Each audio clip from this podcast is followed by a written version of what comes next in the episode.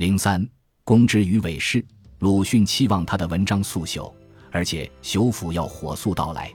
他的意思是，希望他所批判的黑暗面和他的文章一起被埋葬。但是，鲁迅的期待仍未实现。我们仍然可以从他的思想里源源不断地重新发现批判的思想资源。被鲁迅批判的最多的是两个群体，一个是普通人，即一般所说的国民性批判；另一个是知识分子，即鲁迅定义的知识阶级。在鲁迅看来，知识分子的责任至少包括两个方面：首先是同情平民，其次是批评权势，永远不安于现状。在当下。那些活跃在公共空间中、有能力影响主流舆论的知识分子所表现出来的思想倾向，表面上看是符合鲁迅对知识分子的责任的标准的。但是，鲁迅对知识分子的剖析不止于此。青年鲁迅在《破恶生论》一文中，通过分析知识分子的精神结构，提出了一个重要命题：伪士当去，迷信可存，今日之极也。借助鲁迅对伪士的批判，并深入分析当下时代的具体历史情境，不难发现存在大批这样的人。《破恶生论》作于一九零八年，鲁迅决定弃医从文后不久，在寻求强国梦的过程中，当时很多知识分子从西方学习和引进各种理论和学说，也有一些人努力从中国传统中发掘思想资源。所以，当时的中国存在各种各样的启蒙的声音，但鲁迅看到的，是一个寂寞为政的无声的中国，是一个万会同名、名又不魁诛心的了无新意的虚假思想繁荣。他期望打破这种包裹在恶浊扰攘的表象下的死寂。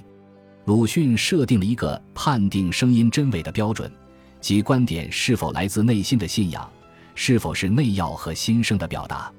心声能够让我们远离诈伪，内药则可以破除我们自身的黑暗。只有遵从内心的召唤，发出自己的声音，才能实现人格游己，进而实现群之大教，即从个体的觉醒扩展到民族的觉醒。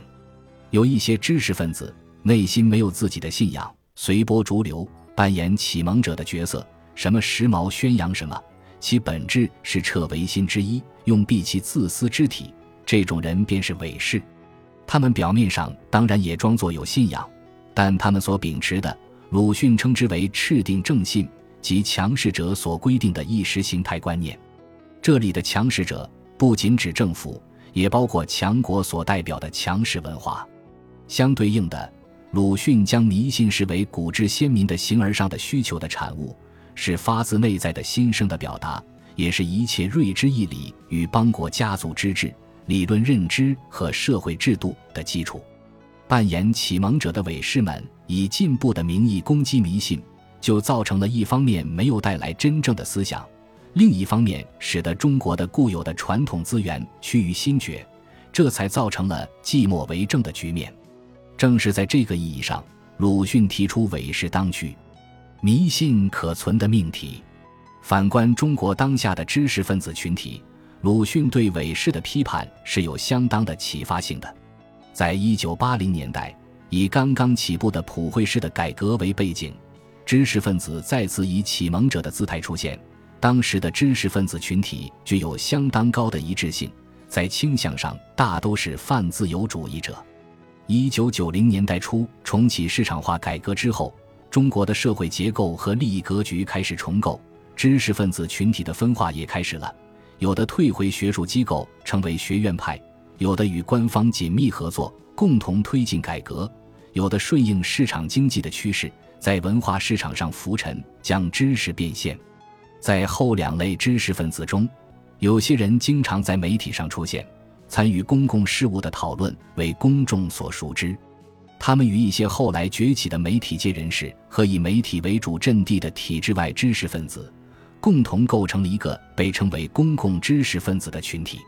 随着利益格局的分化日趋明显，公共知识分子的立场也呈现对立的局面，尖锐程度随着现实的变化而加剧。所谓新左派与自由派的论战就发生在公共知识分子之间，对改革的共识破裂也主要表现在他们的态度分歧上。在分化与激变过程中。公共知识分子的语义在媒体的塑造下发生了微妙的变化，越来越多地被用来指称那些被视为自由派的人士。到最近几年，在微博等新型媒体的参与下，一个新的概念被创造出来，即公知。公知虽是公共知识分子的简称，但内涵和所指均不等同于公共知识分子，后者至今仍是一个中性的概念。公知则带有明显的贬义。公知是指共享一种话语体系和理论资源的一类人，不限于以知识生产为职业的知识分子，也包括官员、商人、作家，甚至是演员。他们的思维和话语方式，姑且称之为公知范儿。这是源自一九八零年代启蒙话语，在过去的若干年里不断被卡通化、脸谱化的一种言说方式。公知法同样是一个松散的概念，在此，姑且归纳出两个争议可能相对小的思维定式：第一，批评体制，一切归到体制上，但拒绝对体制的复杂性做出分析，这是他们很多讨论的起点，也是最终的依归。论据和逻辑的使用服从于这个目标，与此相联系的理论话语包括改革、市场化、私有化等。第二，借用学者刘擎的话说：“离开美国就无法思考。”但这个美国是一个被高度抽象化的美国，如何理解美国取决于体制批评的需要。由于这个原因。美国霸权的国际后果和美国社会呈现出的百分之一与百分之九十九的对立不会进入公知们的视野。与这个取向相关的理论话语包括民主、全球化、普世价值等。公知们之所以在近年遭遇污名化的境遇，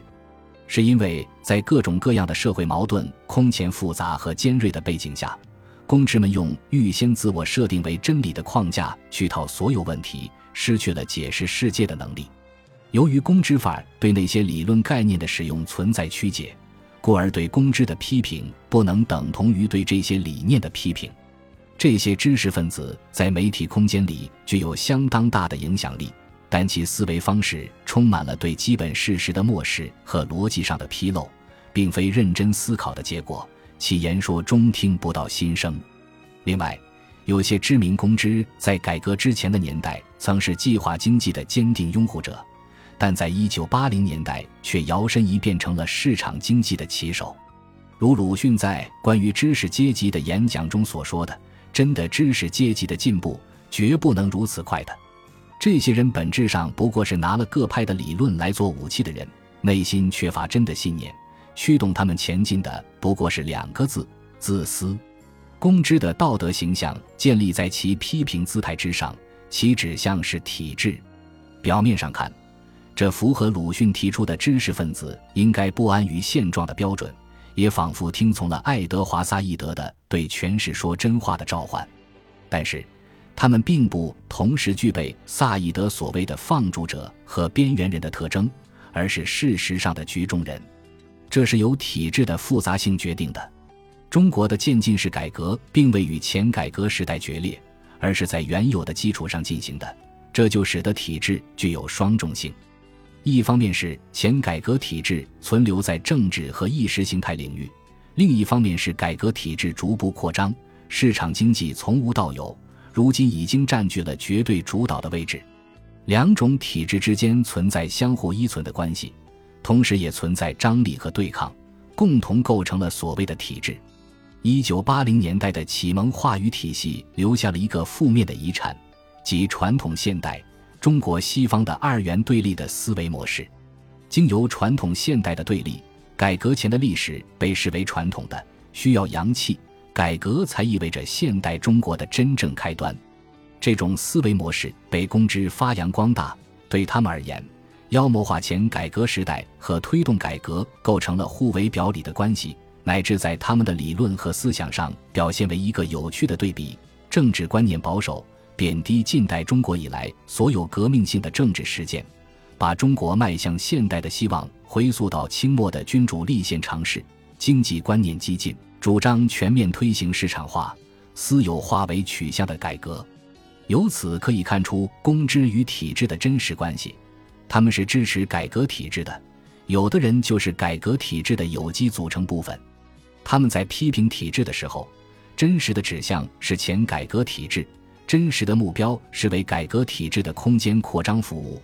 但他们在批评的时候，刻意忽略体制构成的复杂性，从而达到掩盖其真正目的的效果。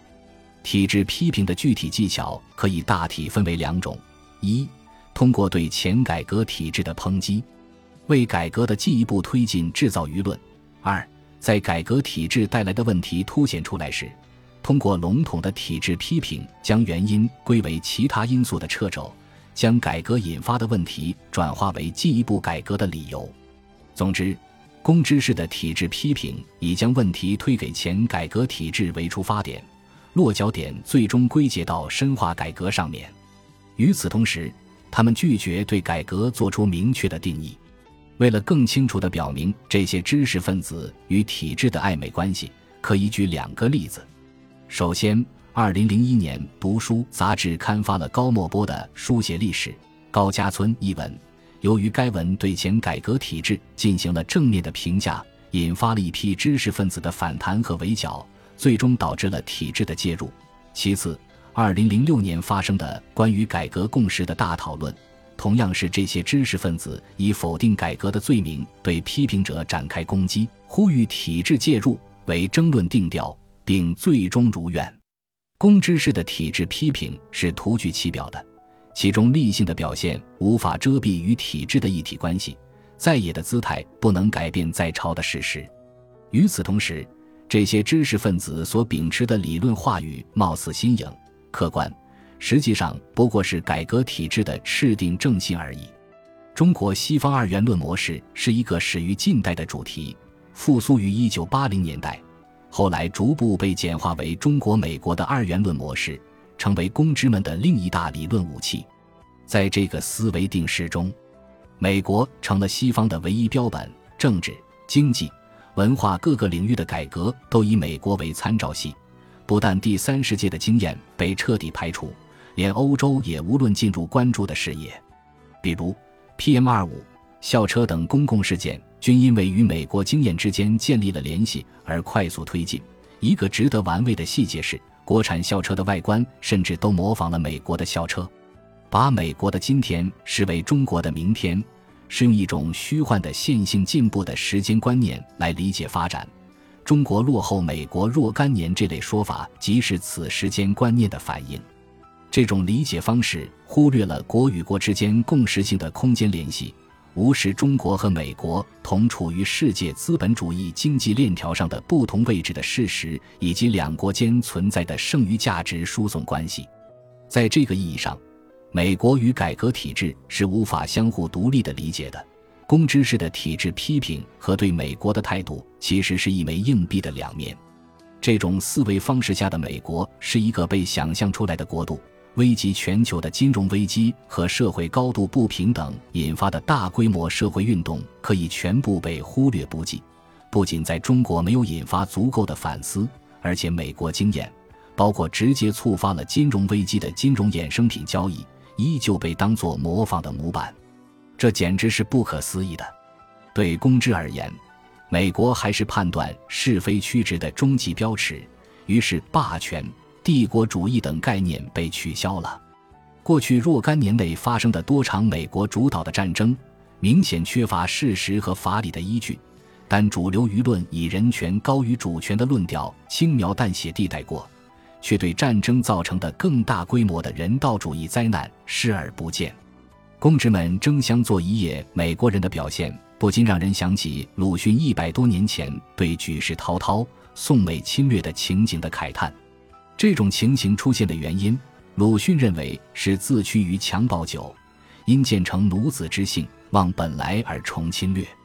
百年近代屈辱史和改革开放后面对西方而产生的震撼的杂糅。使得很多人自觉屈服于社会达尔文主义的逻辑，将强势霸权等同于文明。同样地，